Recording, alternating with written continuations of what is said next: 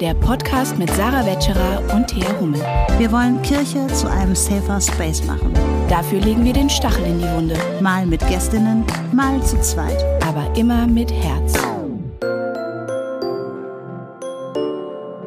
Hallo und herzlich willkommen zu einer neuen besonderen Folge Stachel und Herz. Thea, schön, dass du da bist. Unsere Folgen sind immer besonders. Aber ich wollte es nochmal betonen, wie besonders es war. Mhm. Hi Sarah. Ja, ich sehe das auch so. Es war ein sehr besonderes Gespräch. Wir hatten nämlich ein Gespräch vor Ort bei dem Projekt Vielfaltsprojekte. Und ähm, da waren wir als Team zu Gast und das war einfach auch, wir saßen mit Kuchen beisammen mhm. und es war einfach ein sehr, sehr schönes Gespräch. Mit wem haben wir gesprochen, Thea? Genau, wir waren zu Gast bei Dr. Lorenz Nakuleing. Er ist Professor für Sozialwissenschaften und Rassismusforschung an der Evangelischen Hochschule Bochum und Gründer und Geschäftsführer äh, der Vielfaltsprojekte. Darüber sprechen wir später noch mehr. Ähm, er ist Diversity Trainer und Mitglied der Expertinnenkommission Antirassismus äh, das das Bundeskanzleramt berät. Und ich fand das Gespräch nicht nur wegen dem Kuchen und weil Narko einfach auch äh, ein toller Mensch ist, mit dem man immer irgendwie lachen kann, finde mm. ich. Also mit Narko lache ich immer viel. Sehr guter Seriengeschmack auch. Ja, dazu kannst du mehr sagen als ich, aber ähm, ich bin ja immer noch nur bei GZSZ, um das nochmal zu erwähnen. Ja. Ähm, aber ein sehr war, eingeschränktes. Darüber haben wir auch geredet. Also ich. Worüber redet Sarah Wetscherer viel? Über GZSZ und darüber, dass sie 40 geworden ist. Ansonsten kommt lange nichts und irgendwann redet sie über Rassismus. Das war's dann auch. Naja, ähm, wir haben aber über sehr viele Themen mit Nagu gesprochen, die ich super interessant fand. Und ähm, wir sind vor allem auf ihn aufmerksam geworden, weil ich beim Kirchentag mhm. mit ihm auf dem Podium ähm, also nicht da bin ich erst auf ihn aufmerksam geworden, aber da dachten wir nochmal, Narko, komm in unseren Podcast, weil dort haben wir eben über Rassismus und koloniales Erbe in Kirche gesprochen, auf dem Hauptpodium des Deutschen Evangelischen Kirchentages. Da war er auch auf dem Podium und hat einfach wirklich brillante Analysen und Beobachtungen, ist der Kirche positiv zugewandt, arbeitet ja auch an einer kirchlichen Hochschule.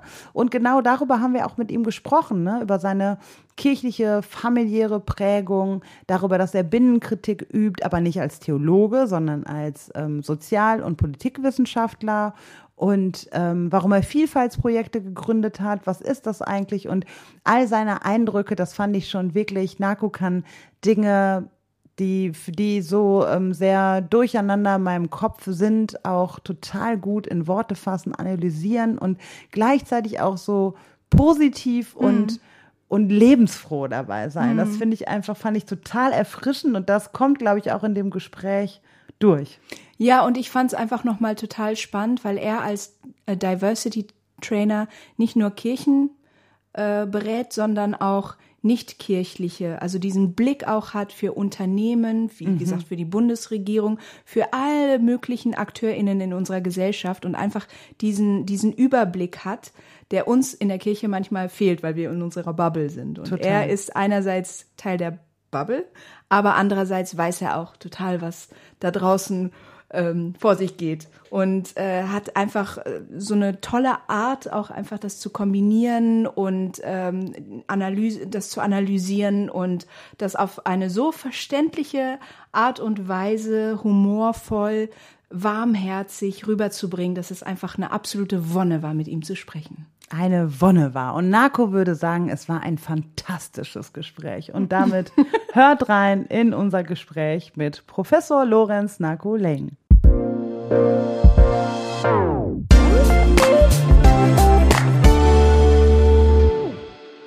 Naku, herzlich willkommen. Schön, dass du da bist. Vielen Dank für die Einladung.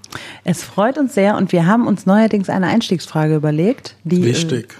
die weder du kennst noch die andere Hostin kennt. Und ich frage jetzt in den Raum, wie oft lügt ihr? Das ist eine faszinierende Frage. Du weißt, bei mir als politischer Philosoph geht dann direkt Harry G. Frankfurt los. Der hatte mal geschrieben, ähm, es gibt Lügen, es gibt die Wahrheit und es gibt Bullshit. Die Wahrheit ist natürlich, ich sag etwas und ich weiß, es ist wahr. Lügen ist, ich kenne die Wahrheit, behaupte etwas anderes. Das ist eine Lüge.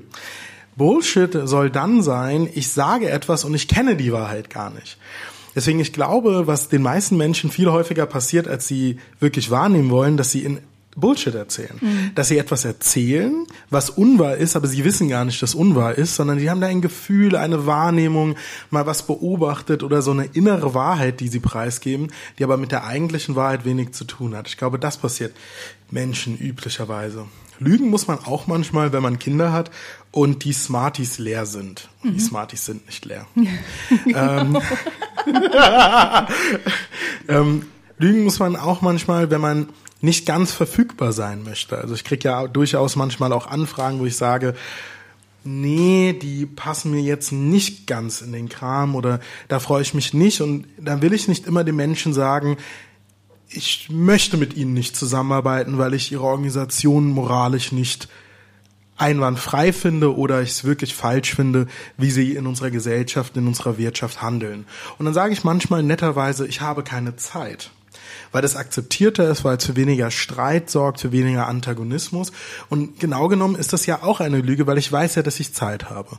Ich glaube, das sind zwei Beispiele, die sehr zeigen, wo man auch manchmal diese viel bekannte Notlüge einbringen muss. Fantastisch. Man merkt gleich den Professor und den Politiker ja. in dir. ähm, das war sehr diplomatisch, umfangreich ausgedrückt. Ich sage jetzt mal ganz undiplomatisch, ich lüge mehrmals am Tag. Aber ich glaube, die Frage ist ja auch, was die Intention dahinter ist, wenn man die Wahrheit sagt. Also ähm, sagt man die Wahrheit, weil es allen dient, oder sagt man die Wahrheit nur, weil es einem selbst dient und, und, und man irgendwie, ja, was ist, ja, was ist, was ist die Motivation dahinter, die Wahrheit manchmal zu sagen? Und sagt man, und, und was ist der Nutzen auch daraus? Manchmal ist es ja so, dass man, dass überhaupt niemand von der Wahrheit profitiert, außer dass, außer man selbst und man sich besser fühlt, aber dadurch zum Beispiel die Beziehung ähm, ja, angeknackst wird oder sogar zerstört wird. Und dann frage ich mich manchmal, da muss man halt immer so ein bisschen abwägen, was ist mir gerade wichtig? Ist es mir wichtig, dass ich hier jetzt meine Wahrheit verkünde und mich besser fühle oder dass ich mal einmal Dampf abgelassen habe oder wie auch immer oder ist mir die Beziehung wichtiger? Mhm. Die Wahrheit ist ja auch manchmal hart. Also mhm. und, und die, die Wahrheit, Wahrheit ist vor allem nicht immer nötig. Genau. Ja. So. ich würde mitgehen bei beidem, was ihr sagt. Aber Narko, wir sind vor allem ja immer äh, gespannt über die drei Fun Facts, die unsere ja. Gäste mitbringen. Und ähm, ich sehe schon, dass, glaube ich, das Einzige, wo du dir auf deinen Zettel Notizen gemacht hast, bei all den Fragen, die wir so vorbereitet haben, sind vielleicht die Fun Facts. Und das ja. ist tatsächlich bei vielen Leuten so, weil wir interviewen die Menschen ja nach Themen, zu denen sie sowieso sprechen. Genau. Also, ne, wir wollen ja deine Expertise zu Themen, mit denen Absolut. du dich alltäglich befasst. Für, für, unsere Hörerschaft ist es vielleicht alles relativ neu, aber für dich ja nicht. Mhm. Aber die Fun Facts. Aber die Fun Facts, da sind wir jetzt sehr gespannt. Die Fun Facts machen auf jeden Fall Spaß und ich glaube, es ist ein noch ein Aspekt. Weil ich ja als Diversity Trainer, als Rassismusforscher in diese Welt gehe, ist es aufgrund der Tradition meiner Disziplin unerlässlich, dass ich von meiner eigenen Identität erzähle weil wir ja fest daran glauben, dass aus welcher Perspektive man Dinge sagt, relevant ist. Es macht was anders, wenn ich über Armut rede als ehemaliges Hartz-IV-Kind, als wenn ich über Armut rede und zu Hause ein Segelschiff habe, ähm, in einer Millionenvilla aufgewachsen bin mit Bediensteten. Mhm. Es verändert nämlich die entscheidende Komponente, wie viel Erfahrung habe ich mit den Dingen. Nicht nur Fachwissen, sondern Erfahrungs- oder Beobachtungswissen. Und deswegen war es so spannend, weil ich ja dann viel über mich selbst erzähle, dass ihr den Zusatz habt, die wir nicht über dich googeln können. Idealerweise. Idealerweise. Drei Fun Facts, die wir nicht über dich googeln Ich starte mal genau. ganz oben. Ich glaube, ein Favorite ist, ähm, ich habe eine sehr ausgiebige Rum- und Whisky-Sammlung. Ähm, wenn ich sage ausgiebig, dann reden wir, ich habe knapp 300 verschiedene Positionen Wein im Keller und über 100 verschiedene Rum- und Whiskys. Und ich sammle Rum seit frühen ähm, Jugendjahren, also nachdem man rumtrinken durfte, ähm, weil mein Vater ja in Jamaika aufgewachsen ist und, ähm, und geboren wurde und dort Rum eine ganz große Bedeutung hatte. Und ich bin aufgewachsen im Weindorf, wo die Veredelung und diese alkoholischen Getränke viel Bedeutung hatten. Und das habe ich mitgenommen und dann auf etwas übertragen, was niemand anderes in Deutschland sammelt, Rum. Mhm. Und so habe ich angefangen, Rum zu sammeln. Erstmal mit dem Motto, ähm, ich will etwas trinken, was älter ist als ich selbst. Das klappt jetzt mit 31 noch vernünftig, ja. weil mit Professorengehalt klappt das manchmal, aber grundsätzlich ist es meistens eine schlechte Idee. Ähm, ich glaube, ein zweiter Aspekt ist, was Leute immer ein bisschen verwundert. Ähm, ich schaue sehr, sehr gerne und sehr viel Fernsehen. Mhm. Die meisten Menschen gehen davon aus, dass jemand, der so jung Prof geworden ist, wenig Freizeit hat. Du liest nur Sachbücher. Und genau. Und so. Nein, ich schaue unglaublich viel Fernsehen und Was Serien. Denn? Ja. Ähm, die Genau. volle Bandbreite. Ich mag das Familiendrama, also klassisch politische Familiendrama wie Modern Family und natürlich ähm, Blackish, ganz sehr beliebt. Ich mag Community-Serien. Ich bin ein großer Fan politischer Serien. Da habe ich wirklich alles geschaut, von den historischen Yes. Mr. Prime Minister hin zu Weep, hin zu ähm, Westminster, äh, West West Wing, Wing, oh, ja. ich liebe West Wing, Parks and Recreation, einer meiner Scandal? Favorites. Scandal, ja, aber nur bis Staffel 4, dann würde ich damit auch aufhören. Scandal hat aber auch dann abgenommen an Absolut, Qualität. es hat an Qualität abgebaut. Absolut. Jetzt blüht Thea wieder auf. Ich, muss, ich, musste ja, ich musste ja dann doch zu Ende gucken, weil ich dachte, okay, ich habe jetzt so viel investiert, jetzt muss ich auch irgendwie weitermachen, aber ich war enttäuscht dann. Absolut, weil irgendwann wollten sie ein Massenpublikum erreichen und genauso wie bei The Wire Ja. hat es in dem Moment abgenommen, wo sie versucht haben, den Inhalt zu popularisieren und nicht mehr ein bisschen nerdy zu erzeugen. Ja, aber The Wire, ich weiß nicht, also The Wire blieb schon qualitativ hochwertig, finde ich. Im Vergleich zu Scandal, also Scandal ist ja wirklich. Ja, naja, und gut, die, aber, sind, aber die, die starten schon an sehr unterschiedlichen Punkten. Das stimmt schon. Ja. Ich finde aber die hohe Kunst der Kombination aus Politikserie und Familiendrama von Modern Family in eine Mischung geworfen mit House and Cards ist Downton Abbey. okay. Ja. Downton Abbey ist wohl eine der schönsten Serien, die je produziert wurden. Ich finde all das ja in äh, gute Zeiten, schlechte Zeiten. Very traditional. Ja, weil, wisst ihr, ich kann mich noch dran erinnern, wie ich, ähm, es muss Ende der Grundschulzeit gewesen sein, abends zu Hause saß und es wurde wochenlang angekündigt, dass eine neue Serie kommt. Und das gab's ja. Also GZSZ ist auch wirklich so die erste Daily Soap im, im Fernsehen Deutschlands, eine deutsche äh, Daily Soap. Also Lindenstraße mal Ja. davon ab, ja. Aber ähm, war auch keine Daily Soap, kam ja wöchentlich die Lindenstraße. Und ähm, bei GZSZ, ich kann mich daran erinnern, wie ich dann ähm, vor unserem, wir haben immer Abendspaziergang gemacht früher und vor dem Abendspaziergang musste ich das doch unbedingt gucken, weil das so medial hochgebauscht worden ist. Daily und, Soap, das heißt, heißt, es kommt täglich? Ja, montags bis freitags, jeden Krass, Tag. Und das mir gar Gute nicht so ist, bewusst. Das sind Also- ja abertausende Folgen. ja. Das und, läuft ähm, Jahre. Ähm, in England, ich bin ja Deutsch-Brite, in England gibt's ja Serien, die laufen seit 40, 50 Jahren. Ja. Ja, GZSZ ja auch. Wo Leute als, Ki- als bin ja Babys 40. beginnen Ja. und dann Coronation- mit, fün- mit Coronation 50, Street genau. Weißt du, East Joe, Enders. Joe East Enders, Gerner, genau. Joe Gerner von GZSZ, ja, Ja. der begleitet mich drei Viertel meines Lebens. Das ist das sehr muss man sich immer vor Augen halten. Und das ist was. Und sie ähm, machen ja auch, also, na, ich will jetzt nicht so viel schwärmen. Komm, red über deine drei Wir haben Fun immer Facts noch nicht weiter. deinen dritten Fun Wir wollen den dritten Fun Nee, wir bleiben beim Film und Serie, wo wir gerade dabei sind. Ähm, ich habe eine große Liebe für Frauen, angebliche Frauenromane Mhm. und Frauenserien. Meinst du mit Frauenromanen sowas wie ähm, Rosamunde Pilcher? Nicholas Sparks? Und Ingrid Noll, ja, klassischerweise, liebe ich gleichermaßen wie die Okay. Serien Girls, Working Moms oder Sex in the City. Okay. Es gibt Folgen von Sex in the City, die kann ich mitsprechen. Oh ja, da, da, kommt, da bin ich auch wieder drin. Genauso wie Emily in Paris. Das sind ja Serien, die eigentlich Emily jetzt, in Paris? Ja, und ich, Guckst du? und ich bin jetzt kein, als heterosexueller Familienvater bin ich jetzt nicht die typische Zielgruppe dieser Serien, gucke sie mit Leidenschaft und Werf und würde sie wärmstens allen Menschen empfehlen, weil sie Wir könnten eine zeigen. ganze Podcast-Folge zu Bridgerton machen. Oh ja, damit könnten wir tatsächlich eine ganze Folge verbringen. Weil das hat auch so Facetten. Vielleicht machen wir einfach noch mal mit dir eine Folge zu Serien. Vielleicht, wenn ich im Urlaub bin, dann können Thea und du, du könntest mich vertreten in dem Podcast. Absolut. Das wäre schön. Du bist dann so das ahnungslose Publikum. Ich liege am Strand und höre zu. Nein, so gut kenne ich mich auch nicht aus. Okay. Weil ich glaube, Serien haben so viel für uns getan, was wir vollkommen unterschätzen. Ähm, Dancer Washington, der nicht mehr sterben wollte und gezeigt hat, dass schwarze Menschen auch einen Film zu Ende darstellen können. Will Smith, der erstmals darauf bestand, auch mal eine nicht schwarze Partnerin im Film zu haben. Die Hinterfragung von klassischen Geschlechterrollen mit den, ähm, wenn wir beispielsweise an Grey's Anatomy denken, der Hinterfragung von einer heterosexuellen Norm, dass klassisch heterosexuell dominanten Arztes, der ersetzt wird durch eine kleine, dicke, schwarze Frau, die Chefärztin wird. Und ich glaube, in diesem fiktiven Raum kann man unglaublich viel Zukunft erzählen, mhm. während man relativ banale Geschichten erzählt von immer derselben ähm, Herz-OP, ja. die Grey's Anatomy auch so spannend macht. Aber Hast du auch schon Comedy im Entschuldigung? In den Comedy-Serien auch, ne? Dass es einfach so nebenbei vermittelt wird, ne? Diese Message bei Will and Grace ähm, und so weiter. Also dass das oder auch bei Sex in the City. Absolut. Das, ähm, dass man hat so die, den Plot und man hat die, die, die Comedy und, das, und Drama, bla bla bla und gleichzeitig wird nebenbei werden andere Rollenbilder vermittelt. Warst du auch schon in Barbie?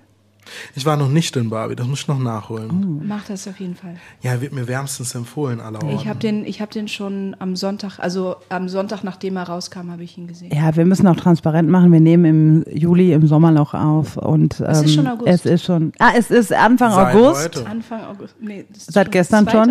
Ähm, Tatsächlich? Ja, es ist der 2. August, an dem wir aufnehmen zur Transparenz für mhm. unsere HörerInnen. Bis diese Folge erscheint Ende Oktober wird Narco und auch ich, wir werden schon Barbie gesehen haben. Und du hast heute dein pinkfarbenes, das sehen die Leute auch nicht, dein pinkfarbenes Kompetenzjäckchen an. Das passt auch sehr zu Barbie. Ja, ja. Vieles in meinem Leben passt sehr zu Barbie. Aber ja, also okay. es ist ja aber auch, was ich da bisher gehört habe über den Barbie-Film, ist eben auch genau das. In diesem fiktiven Raum kann man vieles ansprechen, was wir nicht über Sachbücher und Vorträge lösen können, beziehungsweise was wir dort auch vermitteln können, aber was halt nicht bei den Menschen so ankommt, so gehört wird, weil es eben anders auf anderen Ebenen auch abgespeichert wird und aufgenommen wird. Und das mit den anderen Ebenen auch. Ne? Also dass zum Beispiel auch ernste Themen, indem sie durch eine ähm, unterhaltsame Art und Weise vermittelt werden, auch ganz anders ankommen und ganz anders angenommen werden von den Menschen. Ne? Also es muss nicht immer nur Depri sein. Es kann ja. auch, es kann auch äh, unterhaltsam sein und wir können trotzdem daraus lernen.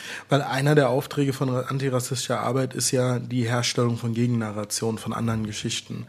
Und wenn man an diesen ähm, Klass an die Klassiker denkt, wie ziemlich beste Freunde, die Erzählung eines ähm, Rassismus betroffenen Menschen, der bei einem schwerbehinderten weißen Mann einzieht und die sich anhand von ethnischen und Klassenvorurteilen aneinander abarbeiten und Freunde werden. Das sind wunderschöne Erzählungen, die uns leider viele Zeitungscover über die Vielfaltsgesellschaft nun mal vorenthalten. Und deswegen ist es schön, dort den Raum zu sehen der positiven Erzählungen. Weil das sind ja gerade keine Nachrichten. Junger Mensch kam nach Deutschland, hat sich gut integriert und schafft einen großen Mehrwert. Diese Geschichten kriegen wir zu selten erzählt. Und deswegen fand ich tatsächlich die Shahins so interessant, weil das die ähm, Gründer von BioNTech, das auf einmal eine ungemein positive Erzählung der erfolgreichen Migrationsgesellschaft war, die wir so häufig vermissen lassen. Schön, das stimmt. Serienpodcast. Wenn du gerade nicht. es gibt, es gibt so Leute, die ähm, dann irgendwie auch äh, irgendwie akademische Berufe haben und dann sowas zum Hobby machen. Ihr könntet noch mal drüber nachdenken, ob ihr noch ein gemeinsames Hobby findet und euch zum Aufnehmen trefft. Aber wir wollten heute nicht über Serien sprechen. Wenn du gerade keine Serien schaust, bist du ja auch Prof an einer kirchlichen Hochschule. In der Tat. Und das müsstest du gar nicht. Du könntest auch woanders Prof sein. Ja. Warum bist du in einer kirchlichen Hochschule Prof geworden? Ich habe mich ganz bewusst für diesen wunderschönen Ort entschieden, weil eine der schönsten Erfahrungen war, ich kam zu meiner Antritts zu meiner ähm, Bewerbungsveranstaltung. Man muss dann eine Vorlesung halten, um sich zu bewerben, um zu zeigen, dass man das auch kann. Und als ich dann in den Raum blickte, saß da eine sichtbar schwerbehinderte Kollegin, eine Vizepräsidentin, die Migrationshintergrund hatte. Es saß hinten in der Reihe ein schwarzer Mann, der Mittelbau arbeitete und vorne zwei sehr gesellschaftlich bewegte Studierende und zwischendrin natürlich auch so das übliche Bild des weißen, ähm, eher älteren Professors. Und als ich das gesehen habe, dachte ich mir so, das ist schon radikal anders. Das ist anders als an vielen anderen Hochschulen. Und ich habe diese selbstverständliche Diversity Party sehr positiv mhm. empfunden, was mich in diese Hochschule gezogen hat. Ein zweiter Grund war tatsächlich, dass sie evangelisch ist. Das heißt, ich bin seit vielen, vielen Jahren mit der evangelischen Kirche verbandelt und habe mal hier und mal da berufliche Abstecher gemacht und habe die evangelische Gemeinschaft, aber auch die Kirche als ein Ort erlebt, wo man Dinge gestalten kann, die man woanders noch nicht so gestalten kann. Also auch als Aufbruchsraum. Und habe zudem diese großartige Gelegenheit gehabt, die erste Professur für Rassismusforschung zu bekleiden. Also die evangelische Hochschule hat sich, nachdem ich dann das vorgeschlagen hatte, begeisternd schnell dafür entschieden zu sagen, ja, lasst sie uns so nennen. Und wir waren dann die Ersten und dann konnten wir zusammen auch was Geschichtsträchtiges tun. Und diese Dreifachkombination aus anwesender Diversität, ähm, evangelischer Identität und der Möglichkeit der ersten Rassismusforschungsprofessur hat mich dann nach Bochum ins Ruhrgebiet gezogen. Was bedeutet für dich evangelische Identität? Und das ist spannend. Ich komme aus einer Familie, in der wir sehr glaubensnah sind. Wir sind extrem diakonienah. Wir sind aber nicht klassischerweise kirchennah. Ich möchte das mal erklären. Meine Großmütter haben beide lange Jahre ihres Lebens in evangelischen oder christlichen Krankenhäusern gearbeitet. Ähm, als Chefin des Reinigungsdienstes des zweitgrößten Krankenhauses England, meine eine Großmutter, meine andere als Krankenschwester, auch in der Entwicklungszusammenarbeit in als Ghanaen in Nigeria für über zehn Jahre als Krankenschwester in Kriegs- und Krisenteilen des Landes. Das heißt, ich komme aus einer Familie, wo das die Dienst an Menschen ganz groß geschrieben wird. Und mir wurde immer gesagt, ein Christ erkennt man nicht daran, dass er in die Kirche geht, sondern ein Christ erkennt man daran, wie er jeden Tag mit Menschen umgeht und was er für andere tut. Deswegen arbeitet mein Onkel heute in der Rente als Buchhalter für die AIDS-Hilfe in Jamaika. Und so finden sich ganz viele klassische Ehrenämter in meiner Familie wieder. Evangelische Identität ist für mich damit diese Praxis des Dienstes am Menschen und evangelische Identität ist für mich auch eine bestimmte Kultur der Vergebung. Ähm, der Dienst am Menschen bedeutet, dass man wirklich hilft. Also für mich findet sich evangelische Identität wieder in einer evangelischen Hochschule, in einem Krankenhaus, in der Seelsorge, in den Rettungswegen, in der Zeit, in den Altenheimen, überall da, wo wir uns um Menschen kümmern, die es dringend brauchen. Und ja, Nein, nein, ich bin zufrieden. also ich muss mich spannend. kurz halten. Das ist super spannend, weil in unserem Interview mit Aladin El Mafalani, musstest du da auch gerade dran denken, da ging es auch um Protestantismus. Mhm. Äh, das ist ja voll, das war dann jetzt die äh, letzte Folge mit Gast. Ähm, wir sind nämlich nicht Ende Oktober jetzt, wo wir veröffentlichen, sondern Ende September. Ich muss mich nochmal korrigieren und weil wir mhm. so viel vorproduzieren und Aladin war ja Ende August dann. Mhm. Und er stellte ja, für die, die es gehört haben, ähm, den Protestantismus auch so ein bisschen in Frage.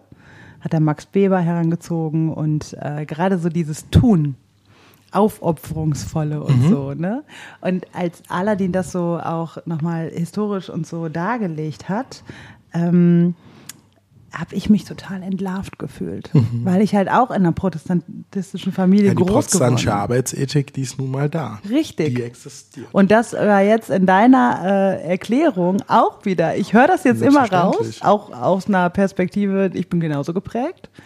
Ähm, aber das ist ähm, spannend. Fällt mir jetzt immer wieder auf, seitdem Aladdin das ähm, mhm. so dargelegt hat. Und Aber es ist doch schön, wenn die protestantischen Christen viel Gutes tun. Also da, da, sollten wir sie ja nicht aufhalten. Das aber Nein. wie stark Arbeit zu einem Leitparadigma des Lebens und Alltags und der Identität eines protestantischen Christenmenschen wird, ist schon manchmal witzig. Und dass Weber das vor so langer Zeit beschrieben hat und wir nichts daran änderten auch. genau. das ist halt so. Ja. Aber du hast ja jetzt ein recht positives Bild auch von Kirche in all ihrer Vielfalt und all ihren Facetten gezeigt. Gibt es denn auch Aspekte von Kirche, die du kritisch siehst? Oh, definitiv. Also wir dürfen nicht vergessen, dass das Christentum selbst und viele bekannte VertreterInnen des Christentums in der Vergangenheit sich unglaublich fehlerhaft auch menschenfeindlich verhalten haben. In der Beteiligung im Nationalsozialismus, in der Beteiligung am Kolonialismus, in der Beteiligung von Ausbeutung armutsbetroffener Schichten und gesellschaftlicher Teile, in der unzureichenden Einflussnahme auf politische Verhältnisse, die Menschen ihre Grundrechte, ihre Lebensgrundlage und ähnliches nahmen. Das heißt, es gibt auch eine Geschichte der Verwerflichkeit christlicher kirchlicher Praxis. Und auf der anderen Seite in der Gegenwart natürlich eine Kritik daran, wo Kirche ja heute sehr anders ist, aber immer noch nicht geschafft hat, sich beispielsweise gegenüber allen Teilen dieser Gesellschaft zu öffnen. Ich habe auf dem Evangelischen Kirchentag gesagt, dass ich immer beobachte, dass wir sehr gut in der Internationalisierung sind. Wir sind aber nicht stark in der Multikulturalisierung oder Diversifizierung. Wenn ich eine evangelische Gemeinde besuchen gehe, man kennt mich nicht, dann freuen die sich erstmal, dass ich da bin, sprechen mich auf Englisch an und gehen mhm. davon aus, dass ich ein Geflüchteter und oder ein ähm, Tourist aus Westafrika genau. bin, der zu besuchen. Ein Gast in der Partnerschaft oder so. Absolut. Unvorstellbar ist die Erzählung, dass ich ein schwarzer Deutscher bin, der ganz normal Teil dieser evangelischen Kirche in Deutschland ist. Und wie schlecht wir noch bei Diversität und Multikulturalisierung ist, merke ich und das macht mir manchmal Sorge. Ein weiteres Problem ist manchmal die sehr langsam laufende Modernisierung unserer Kirche. Und da meine ich Modernisierung, was meine ich damit? Gar nicht die Aufgabe oder Hinterfragung von Glaubensinhalten, sondern ich mag die Glaubensinhalte. Wir haben unsere sehr konservativen Gemeinden, wir haben unsere sehr liberalen Gemeinden, damit komme ich gut zurecht, das finde ich sehr nett, sondern wie langsam wir uns aufs Internet einlassen, auf die Digitalität, auf die Realität, dass Menschen heute nicht mehr ein, zwei, drei Jahrzehnte an einem Ort wohnen, sondern stetig im Umzug sind. Und wie zögerlich wir manchmal Bewegungen unterstützen, die so unglaublich im Einklang sind mit Botschaft von sowohl unserer Kirche als auch der Offenbarung, wo wir dann eigentlich mutiger sein könnten und sagen, das stellen wir uns dahinter und das dann so zögerlich und langsam und ja, hinterfragend und ähm, Rücksicht nehmen tun, anstatt einfach zu sagen. Und da das fand ich großartig. Das war ein Interview mit, ähm, jetzt zitiere ich einen Katholiken, auch das sei mir heute erlaubt. Das war Kardinal Marx. Und dann wurde er sehr früh zum Anfang der Flüchtlingskrise gefragt, ähm, sollen wir den Flüchtlingen helfen? Und dann lächelte er nur kurz, lachte und sagte, ich bin ein Christ, was soll ich denn sonst tun? Mhm. Und das bringt es so auf diesen wunderschönen Punkt, mhm. dass es klar ist, also die Geschichte der Bibel, die Erzählung Jesu macht ja nichts anderes logisch, außer fliehenden Menschen zu helfen. Und dass wir da so lange gebraucht haben, uns so klar zu positionieren, das habe ich dann durchaus da manchmal kritisch gesehen. Mhm. Wir können gar nicht anders. Wir können gar nicht anders. Was sollen wir sonst tun? Mhm. Aber ist dieses, dass es so klar ist, das drängt ja auch Leute in die Ecke. Ja. Beziehungsweise, was ich wahrnehme ist, oder was wir ja auch in, ähm, in den ähm, Wahlprognosen sehen, ähm, in unserer Gesellschaft, aber was ich auch in der Kirche wahrnehme, ist, dass die in Anführungsstrichen die Norm, die fühlt sich nicht mehr gesehen. Mhm. Beziehungsweise sagt, ja, das ist so klar, wir kümmern uns um die, wir müssen das und wir müssen hier und so weiter. Und das ist auch unser christlicher Auftrag. Aber wo bleibe ich denn da noch? Und das ist ja auch ein Bedürfnis jedes Menschen. Ähm, und das führt dann auch dazu, dass in der Kirche ähm, wie auch in Wahlprognosen Menschen irgendwo hingehen, wo sie sich dann gesehen fühlen. Mhm. Oder halt ihre Wahlentscheidung anders treffen als das, was sie, ähm, das, was sie meinen, was wir eigentlich müssen und was so klar ist. Weil letztlich ja, weil man kann es so schön auch in der Soziologie beschreibend ähm, lesen, dass die Gleichstellung sorgt immer auch für einen Prozess der sogenannten relativen Deprivation. Ich möchte das kurz erklären, weil niemand versteht diese Begriffe, wenn man es nicht tut. Ähm, wenn wir in einer Gesellschaft leben, in der wir die Menschen immer gleicher machen, dann bedeutet es, dass die, die sehr privilegiert sind, in Stücken auch ähm, Rechte und Privilegien und Vorteile verlieren. Mhm. Wenn ich ein weißer Mann, behinderungsfrei in den 60er Jahren war, dann habe ich gesehen, dass meine kollektive Identität weißer Männlichkeit, wir waren Präsident, wir waren Professoren, wir waren Bundeskanzler, wir waren CEO, CEOs und Vorsitzende von DAX-Konzernen, wir waren in den Charts, wir waren überall, wo es relevant und wichtig war. Also allein als Mitglied dieser kollektiven Identität war ich schon wer, weil ich gehörte zu dem schönsten, besten, was die Geschichte immer hervorgebracht hat. Wenn ich nun aber in einer Welt lebe, 60, 70 Jahre später, und sehe, dass auf einmal Frauen und Schwarze und Minderheiten und Muslime diese Position auch einnehmen können und teilhaben, dann schätze ich meine kollektive Identität egalitärer, gerechter ein, aber verliere natürlich auch etwas. Weil die Chance, Professor zu werden, ist natürlich geringer, wenn der Schwarze, die Frau mit Behinderung oder die Frau an sich auch Professor werden kann. Das heißt, auch diese Gleichstellungsbewegung nimmt den Leuten ja objektiv gesehen ein Stück weit Chancen und Möglichkeiten, weil sie jetzt genauso wie die anderen behandelt werden. Und diese relative Deprivation erleben die Leute als subjektiv, als Diskriminierung oder Schlechterstellung. Nicht als Gerechtigkeit, sondern als Abwertung. Und deswegen braucht, wenn wir Vielfalt machen, wenn wir Diversität machen, braucht es diese Geduldsräume, diese Dinge zu erklären, aber auch Menschen aufzuzeigen, dass wenn wir eine gerechtere Welt haben wollen, müssen wir Dinge abgeben. Einer meiner Doktorväter, Stefan Lessenich, der Professor in Frankfurt ist, auf einer sehr schönen Professur, Nachfolger von Habermas. Und der hat mal geschrieben, wir sind so reich, weil die arm sind. Und das zeigt natürlich, und da kommt ihr äh, in der Organisation auch her, in der Fragestellung von Nord-Süd-Ungleichheit, genau dieses Phänomen auf. Wenn ich mir wünsche, dass Menschen im globalen Süden dieser Welt reicher werden, muss ich auch akzeptieren, dass ich ein bisschen ärmer werde.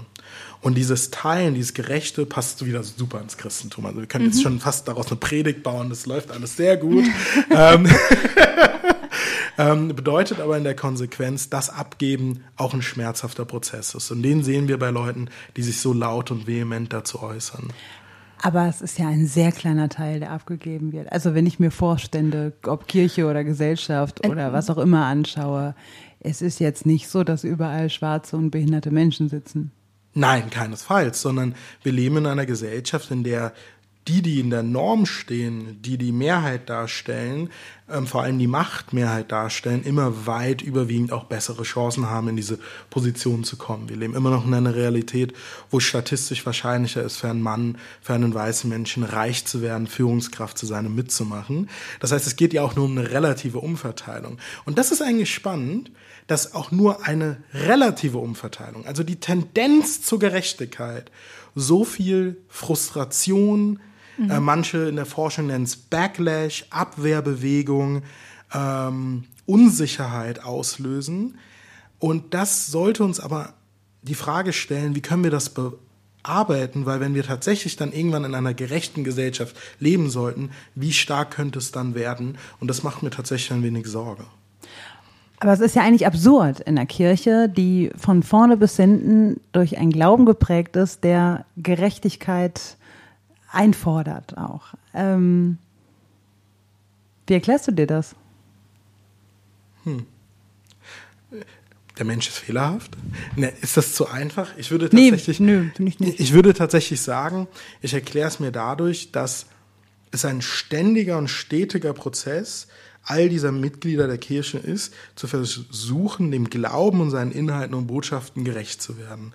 Und wir sind noch nicht im Einklang und Einheit mit dieser Botschaft und diesem Auftrag, die da ganz unmissverständlich ist, des Teilens, des Miteinanderseins, des Gleichberechtigens, des wechselseitig Anerkennens und Annehmens eines Menschen unabhängig von bestimmten Merkmalen. Da sind wir noch nicht.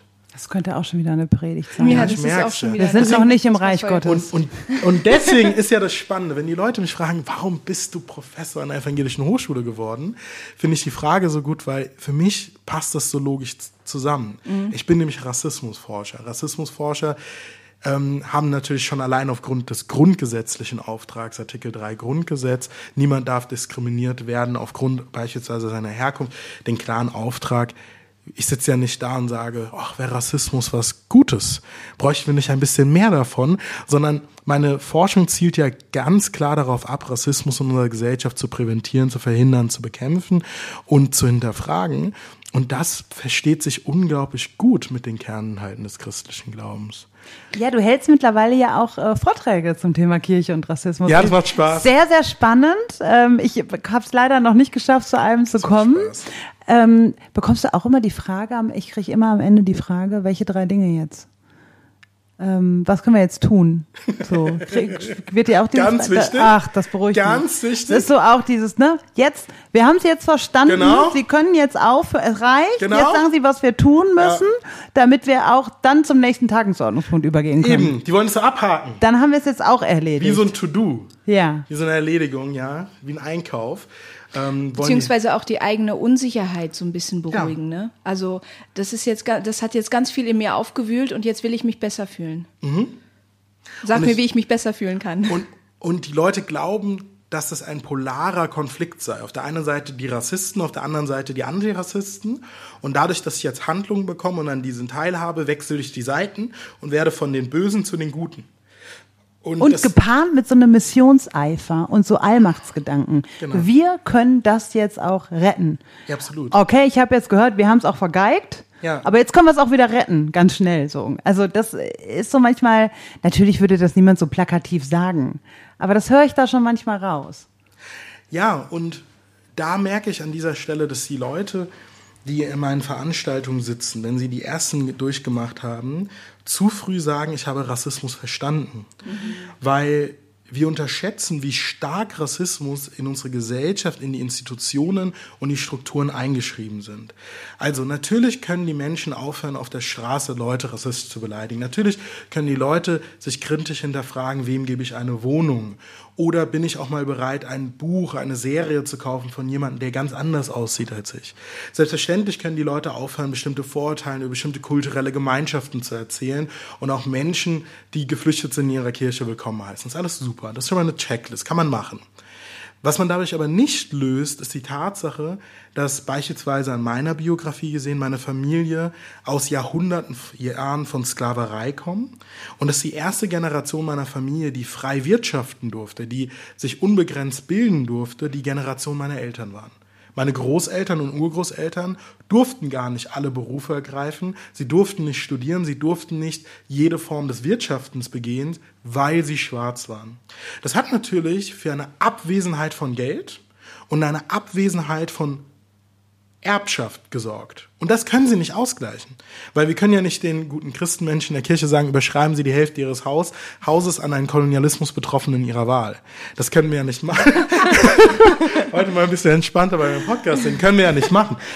Sondern wir müssen akzeptieren, dass diese tiefe Eingeschriebenheit von Rassismus für Formen von ökonomischer Ungleichheit sorgen.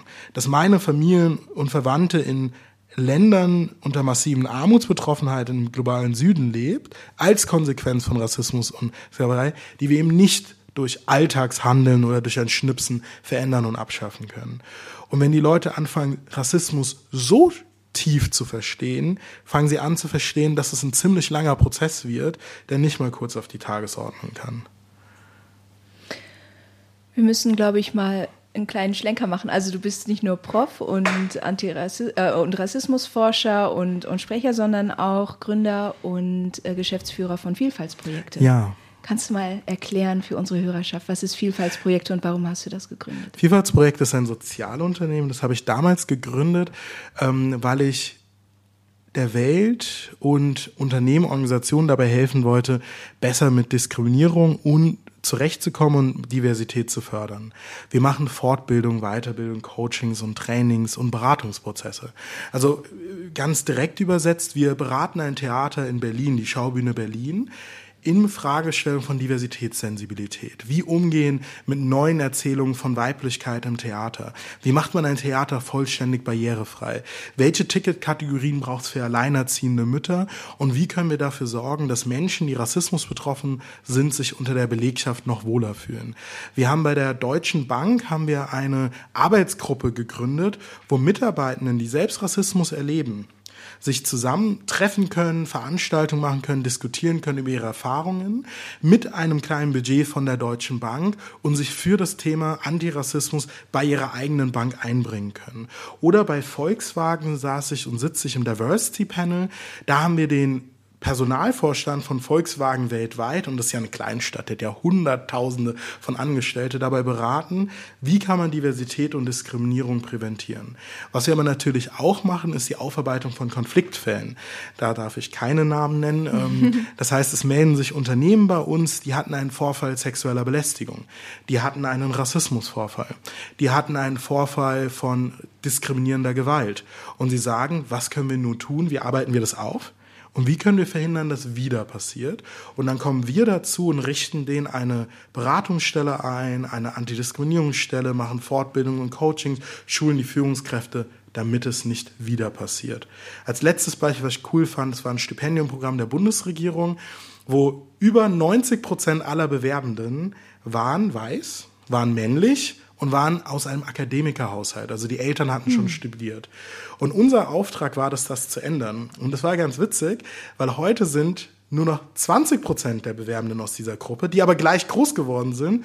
Und jetzt bewerben sich aber zu 80 Prozent Frauen, Menschen mit Migrations- oder Menschen mit Behinderung, die gemerkt haben, hey, ich kann auch ein Stipendium haben. Mhm. Und ich passe auch super ins Programm. Und wir haben beraten, wie man Bildsprache, Text und anderes ändert, um dahin zu kommen. Sehr, sehr spannend. Aber warum hast du das nicht einfach freiberuflich alleine getan?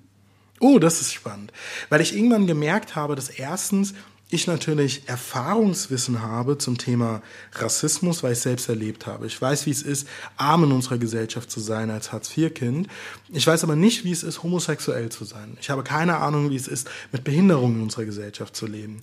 Also einer der Wünsche war, Menschen mit dazu zu bringen, die andere Erfahrungen haben und aus eigener Erfahrung und Fachwissen wissen, wie diese Diskriminierung funktioniert und was sie mit Menschen macht. Das Zweite ist aber natürlich auch Gemeinschaft. Also es gibt manchmal frustrierende Situationen. Nicht alle Menschen sind gerne in Workshops. Wir haben Workshops, da melden die Leute sich freiwillig an. Und dann haben wir aber auch Workshops, wo Leute hingehen müssen, weil die zum Beispiel jemanden belästigt oder beleidigt haben. Auf der Arbeit. Überraschend, wie oft das passiert, leider. ähm, und die sind nicht gerne da. Menschen, die nicht gerne in einem Antidiskriminierungsworkshop sind, die sind nicht immer nett. Und so sind kann die Endgegner. Es, ja, genau. das kann dann zu sehr frustrierenden Erfahrungen führen. Und ein Unternehmen daraus zu machen, sorgt da auch dafür, dass man nicht mehr alleine dasteht, sondern auch eine Gemeinschaft hat, die einen hält, die einen trägt, die einem hilft ähm, und einem ermöglicht auch ähm, damit zurechtzukommen, was man auch alles an Leid erfährt, an Frustration erfährt und an Widrigkeiten erfährt, die zu unserer Gesellschaft gehören. Sehr, sehr verständlich. Also das ist eigentlich auch das, was mhm. wir bei der Vereinten Evangelischen Mission erleben, dass wir nicht alleine sind. Ja. Ähm, es ist ja auch, mir wird oft die Frage auch gestellt, warum gab es eigentlich vorher kein Buch zum Thema Rassismus und Kirche? Und ähm, ich bin mittlerweile zu dem Schluss gekommen, dass da ganz viel äh, die VEM mit zu tun hat. Also ja, wenn ich nicht diese Gemeinschaft ähm, der Verein Evangelische Mission hätte, wenn ich keine Vorgesetzten hätte, die nicht auch die Tiefe von Rassismus in unserer Gesellschaft und in unserer Kirche verstanden hätten, dann wäre ich als Einzelkämpferin unterwegs und dieser Sturm, der mir teilweise entgegenkommt, den könnte ich nicht aushalten, wenn ich nicht äh, äh, KollegInnen und Vorgesetzte und einfach diese Gemeinschaft hätte. Von daher ähm, ich verstehe mhm. das sehr. Weil das ist ja unsere Erfahrung. Ich bekomme mehr Liebesbriefe als Hassbotschaften. Genau. Das ist das Vorteilhaft, aber ich kriege ja. auch die Hassbotschaften. Mhm. Und mit denen muss man zurechtkommen. Ja. Und dann nicht alleine zu stehen, ist unglaublich wertvoll. Ohne Backup hält man das, glaube ich, auch nicht lange Nein. aus. Ne? Das mhm. ist dann nicht sehr langfristig machbar. Ähm, du bist ja auch im Expertinnenrat für Antirassismus, der von der Antirassismusbeauftragten der Bundesregierung einberufen wurde. Was macht ihr denn dort? Ganz das ist ja neu. ganz neu. Herzlichen Glückwunsch. Herzlichen Glückwunsch, Dank. ja. Es ist eine große Ehre und es ist ein historischer Moment. Auf jeden Fall. Erstmals beruft unsere Bundesregierung ein Gremium ein, ähm, das die Regierung, die Verwaltung bei Rassismusfragen aktiv beraten soll. Wir haben zwei Jahre Zeit. Wir haben zwei Jahre Zeit in einem Gremium mit WissenschaftlerInnen, mit Leuten aus Fachverbänden, ähm, ExpertInnen verschiedener Prägungen, Hintergründe, uns die Frage zu stellen, woran kann man eigentlich rassistische Diskriminierung und rassistisches Verhalten in Verwaltung messen? Woran eigentlich? Und was ist denn der, der Verwaltung den Gerichten zugrunde liegende Rassismusbegriff. Mhm. Und wir sind natürlich dafür da, dass wenn unsere Regierung Fragen hat, sie auch beantwortet bekommt. Weil die haben ja ein unglaublich schnelles Geschäft. Die müssen viele schnelle Entscheidungen treffen und sie wissen ja selbst nicht, wann ein politischer Moment kommt, bestimmte Themen zu bearbeiten.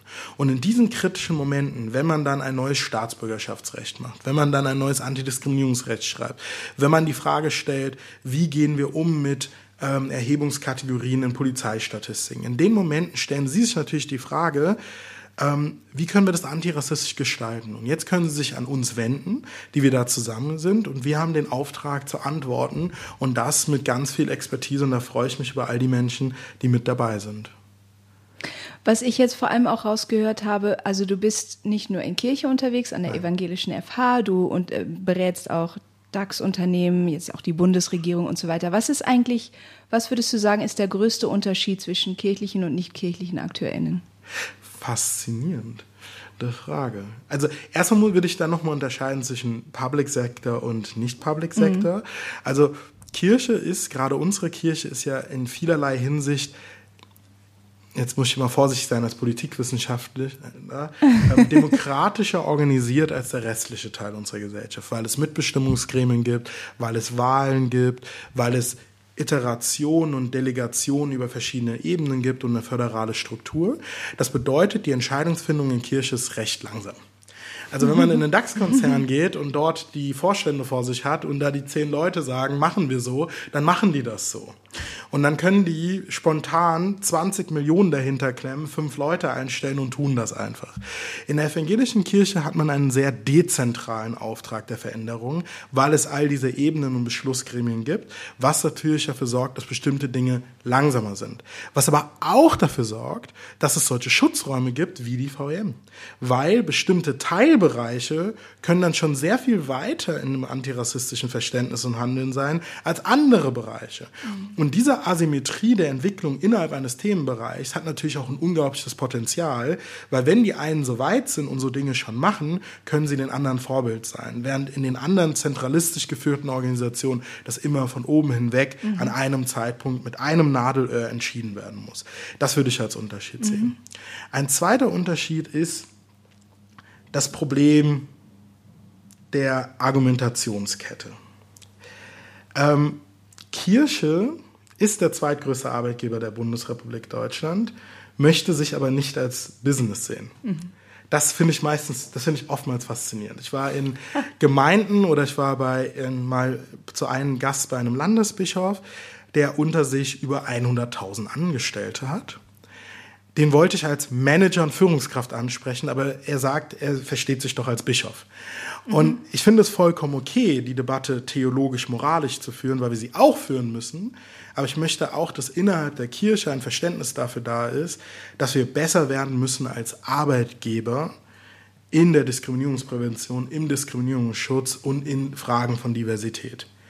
Und das ist halt immer die Herausforderung bei Kirche, dass sie nicht immer dieses Verständnis hat, auch Arbeitgeber zu sein und aus dieser Perspektive heraus Diversität neben einer moralisch-politisch-theologischen Verhandlung unserer Gesellschaft, das auch arbeitgeberseitig als Businessfrage, als Berufsfrage, als Frage der beruflichen Chancengerechtigkeit zu verhandeln. Und das finde ich immer eine kleine Challenge. Aber das wurde der Kirche ja brutal vor Augen geführt durch die Aufarbeitung der aufkommenden äh, oder der Missbrauchsfälle, die aufgearbeitet werden mussten. Also der katholischen wie auch der evangelischen Kirche. Das ist ja, ähm, ich, als du es gerade so gesagt hast, dachte ich, da war der Punkt, wo Kirche das nicht mehr sagen konnte wo der Bischof eigentlich nicht mehr sagen kann, er ist nur Bischof, weil ähm, er seinen Kopf dafür hinhält. Ähm, und das sehe ich tatsächlich also in aller Dramatik, die ich überhaupt nicht äh, kleinreden kann oder will. War das eine Chance, sich auch als Arbeitgeberin äh, zu verstehen und auch Verantwortung zu nehmen, auch für Aufarbeitung? Ich sehe da schon manchmal dann auch Weichen, die gelegt werden mussten, die wir heute, auf denen wir heute auch gehen in der Antirassismusarbeit. Also so eine Überschneidung dessen. Mhm. Das finde ich eine sehr schöne Beschreibung. Ich glaube, das war auch ein kritischer Moment, ganz klar. Und ich glaube auch das Zweite, was nochmal anders ist, und das mal im Schönen, im Positiven, Kirche ist eindeutig eine wertegeleitete, bekenntnisorientierte Organisation. Also wenn ich in ein Unternehmen gehe, dann wird manchmal die Frage gestellt, ist das jetzt nicht zu politisch? Hat das noch was zu tun? Dürfen wir auf diese Art und Weise Werte verhandeln? Wir müssen doch weltanschaulich neutral sein. Während Kirche schon verstanden hat, dass gegen Rassismus zu sein, ist keine Frage von, ist klar, das gehört zu unserem Bekenntnis. Und diese Einsicht, dass moralische Themen, dass weltanschauliche Themen verhandelt werden dürfen und verhandelt werden sollen und Teil der Arbeit ist, das ist ein Vorteil, wenn man mit Kirchen arbeitet. Mhm. Da muss man mit Unternehmen manchmal länger verhandeln und denen klar machen, warum auch sie sich daran zu halten haben, weil auch Unternehmen der Bundesrepublik Deutschland sind ans Grundgesetz gebunden und da steht nun mal die Diskriminierungsfreiheit drin. Du hast gerade erzählt, ähm, wie ihr eigentlich auch, ähm, du hast es glaube ich nicht so genannt, aber es ist ja letztendlich rassismuskritische Organisationsentwicklung ja, auch, auch, anbietet. Mhm. Also, ne, indem wir gesagt haben, nach der Sprache und nach den, äh, nach den Bildern habt ihr geschaut. Und ähm, wo würdest du sagen, wo sollten wir in Kirche da anfangen? Uh. Ähm, ich würde bei Kirche anfangen, die Frage zu stellen, wer gehört dazu und wer gehört nicht dazu. Mich erfüllt es mit Trauer, wenn in vielen Gemeinden der Bundesrepublik gibt es Christinnen, die Gottesdienst feiern, die eindeutig evangelisch, die eindeutig protestantisch sind, die aber nicht zur EKD gehören, sondern als Gastkirchen einen Beitrag zahlen, um die Kirche zu mieten, aber nicht dazugehören. Also wir müssen viel besser sein, in der Öffnung unserer Kirchen diese Leute mit reinzunehmen, zu sagen, werdet doch bitte Teil der EKD in all ihrer Vielfalt. Das müssen wir machen auf dieser Kirchenebene. Ich glaube, wir müssen als Arbeitgeber uns die Frage stellen, ähm, wenn wir soziale Dienstleistungen für eine Vielfaltsgesellschaft erbringen, ist es dann nicht auch von Relevanz und Bedeutung, dass wir diese Vielfaltsgesellschaft verstehen und mit dieser gut umgehen können? Also wenn drei muslimische Jugendliche in einer christlichen Einrichtung wohnen, dann stört es die gar nicht, wenn man denen von Jesus und von der Bibel erzählt. Das ist mal ganz oft meine Erfahrung, das ist mhm, vollkommen in Ordnung. Auch. Ähm, aber es ist doch auch schön, wenn man mit denen gemeinsam mal das Fastenbrechen feiert. Das ist doch auch was Wertvolles. Und ich als jemand, der sowohl an die Ökumene als auch an den interreligiösen Dialog ähm, glaubt, glaube, das ist was Schönes, gemeinsam mit Muslimen mal Fastenbrechen zu feiern und dass wir diese Kompetenzen in den Laden reinkommen. Ich selbst habe einen christlichen Sozialverband in ähm, Norddeutschland begleitet, wie er seine ersten Kopftuch tragenden Frauen eingestellt hat. Das war wow. großartig. Mhm, das hat für Spannungen gesorgt gesorgt. Auf jeden Fall. Not everybody was happy, aber die konnten jetzt endlich Stellen besetzen, die so lange unbesetzt waren. Mhm. Und das Schöne war, bei den Morgenandachten waren jetzt mehr Menschen. Also sie dachten ja, und das war interessant, die dachten, wir stellen jetzt diese kopftuchtragenden Frauen ein und die haben nichts mit unserem Bekenntnis, unserem Glauben zu tun und die so. Die kopftuchtragenden Frauen kamen immer zur Morgenandacht, weil mhm. man betete zum Gott Moses zum Gott Abrahams. Und die waren cool damit. Und dass man aus der Bibel gelesen hat, hat die nicht gestört, sondern war für die eine interessante Erfahrung. Und die haben den Glauben an Gott mitgebracht und mitgetragen. Und das war so ein schöner Moment, wo die Institution gemerkt hat, oh, jetzt kommen mehr mhm. Leute zur Andacht, weil wir kopftuchtragende Frauen da haben. Und es war immer eine christliche Andacht. Und dieses neue Verständnis, das wünsche ich mir im antirassistischen Verständnis unserer Kirche ein bisschen mehr. Das finde ich auch so schön, dass du nochmal darauf hinweist, dass diese Öffnung für eine Kirche, die ähm, schwindende Mitgliedszahlen hat, die genauso vom Fachkräftemangel betroffen ist, ja auch von Vorteil sein kann. Absolut. Und dass sie eigentlich gar nicht drum herum kommt, wenn sie noch relevant bleiben will und überhaupt noch existieren will in Zukunft, das auch zu tun. Und deswegen finde ich es wundervoll, dass wir an, zum Beispiel bei uns an der Evangelischen Hochschule haben wir tatsächlich auch einige muslimische Studierende, die bei uns studieren, nicht weil die zufällig einen Platz bei uns bekommen haben, sondern weil die sagen, wir haben an der Evangelischen Hochschule eine Anerkennung, einen Respekt vor Glaube und Religion mhm. und sagen, Glaube und Religion kann und darf was mit dem Beruf zu tun haben, wir fühlen uns hier wohl. Und die könnten fünf Kilometer, zehn Kilometer weiter an einer staatlich weltanschaulich neutralen Hochschule studieren. Die kommen aber zu uns an die evangelische Hochschule. Weil das sie genau schön. das schätzen, ja. Weil sie genau das schätzen. Mhm. Ja, das ähm, sehe ich auch in ähm, Stadtteilprojekten, offene Türarbeit, so offene Kinder- und Jugendangebote, Hausaufgabenhilfe der evangelischen Jugend, dass auch dort ähm, Kinder, vor allem auch Mädchen aus muslimischen ähm, Familien kommen, weil die Eltern sagen, hier werden Werte gelebt. Genau. Die finden wir gut, dass unsere Kinder so geprägt werden. Und Ja. das ist ein sicherer und guter Ort für sie. Und Ja, wie und- aufregend wäre das doch jetzt, wenn jetzt ähm, diese muslimische Studierende, die einen Abschluss in sozialer Arbeit an einer evangelischen Hochschule gemacht hat, tatsächlich dieselben beruflichen Chancen hätte bei der evangelischen Ja. Kirche. Das wäre der nächste So, notwendige weil, Schritt. Weil, weil wenn man jetzt sagt, okay, die, es ist wichtig, dass die Leute Bezug zu unserem Laden haben, dann würde ich sagen, aber sie hat doch einen Abschluss der evangelischen Hochschule. Ja. Wie, wie mehr kann man denn Bezug haben? Wie mehr kann man denn zeigen, dass man ein positives Verhältnis zu dieser Institution sieht? Und das finde ich einen guten Gedanken. ja, wenn Kirche A sagt, sollte Kirche auch B sagen. Oh, das ist ein schönes Zitat. Ja, das werde ich hier stehen. Das ist direkt da. Schön, Nako, der Untertitel unseres Podcasts lautet Unser Traum von Kirche. schön. Was ist dein Traum von Kirche? Ähm, ich wünsche mir erstmal eine Kirche, die in der Zukunft noch voll ist. Ich möchte eine Kirche, in der Vielfalt so selbstverständlich gelebt wird, dass die Menschen aus der LGBTQI-Community, aus Rassismus und Diskriminierung betroffene Minderheiten ähm, weiterhin hingehen. Dass diese Vielfalt aber so gelebt wird, dass die Menschen, die schon immer in der Kirche waren, ähm, egal ob sie jetzt äh, eher konservativ oder progressiv sind, ein Zuhause finden. Ich hoffe, dass wir irgendwann eine Kirche haben, wo es dann im Stadtgebiet vielleicht eine Gemeinde gibt, die ein bisschen progressiver ist und eine Gemeinde, wo es ein bisschen konservativer ist und dann der eine feiert seinen Gottesdienst mit Gospelchor und der andere feiert seinen Gottesdienst in traditioneller lutherischer Liturgie.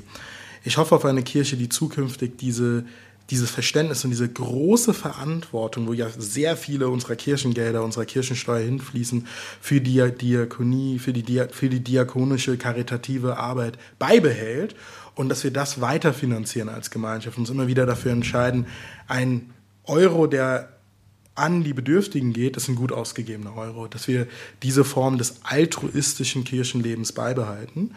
Und ähm, ich freue mich natürlich über eine Kirche, die in ganz vielen Hochschulen in Deutschland, weil sie hat noch andere, auch noch Professoren für Rassismusforschung einrichtet und ich dann nicht mehr einsam bin und mich dann nicht dann alleine treffen muss, sondern eine hochschulübergreifende Arbeitsgruppe bilden kann, um unserer Kirche dabei zu helfen, rassismusfreier zu werden.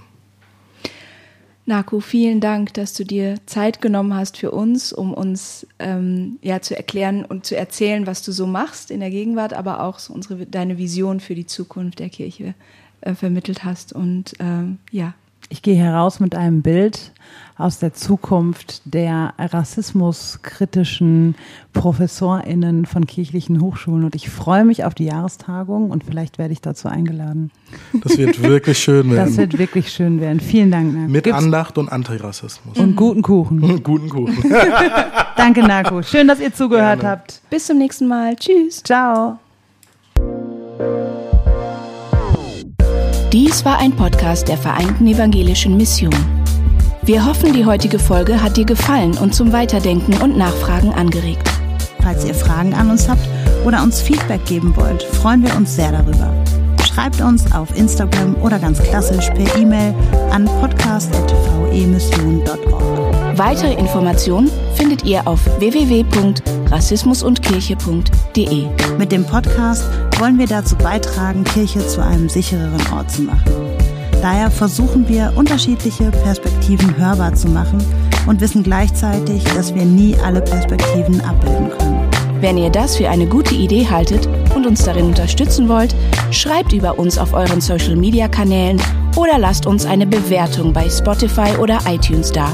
Danke für eure Unterstützung, fürs Reinhören und vor allem für all die Menschen, die den Podcast inhaltlich und persönlich mit Beiträgen bereichern. Bis dahin mit den besten Grüßen von der VEM aus Wuppertal.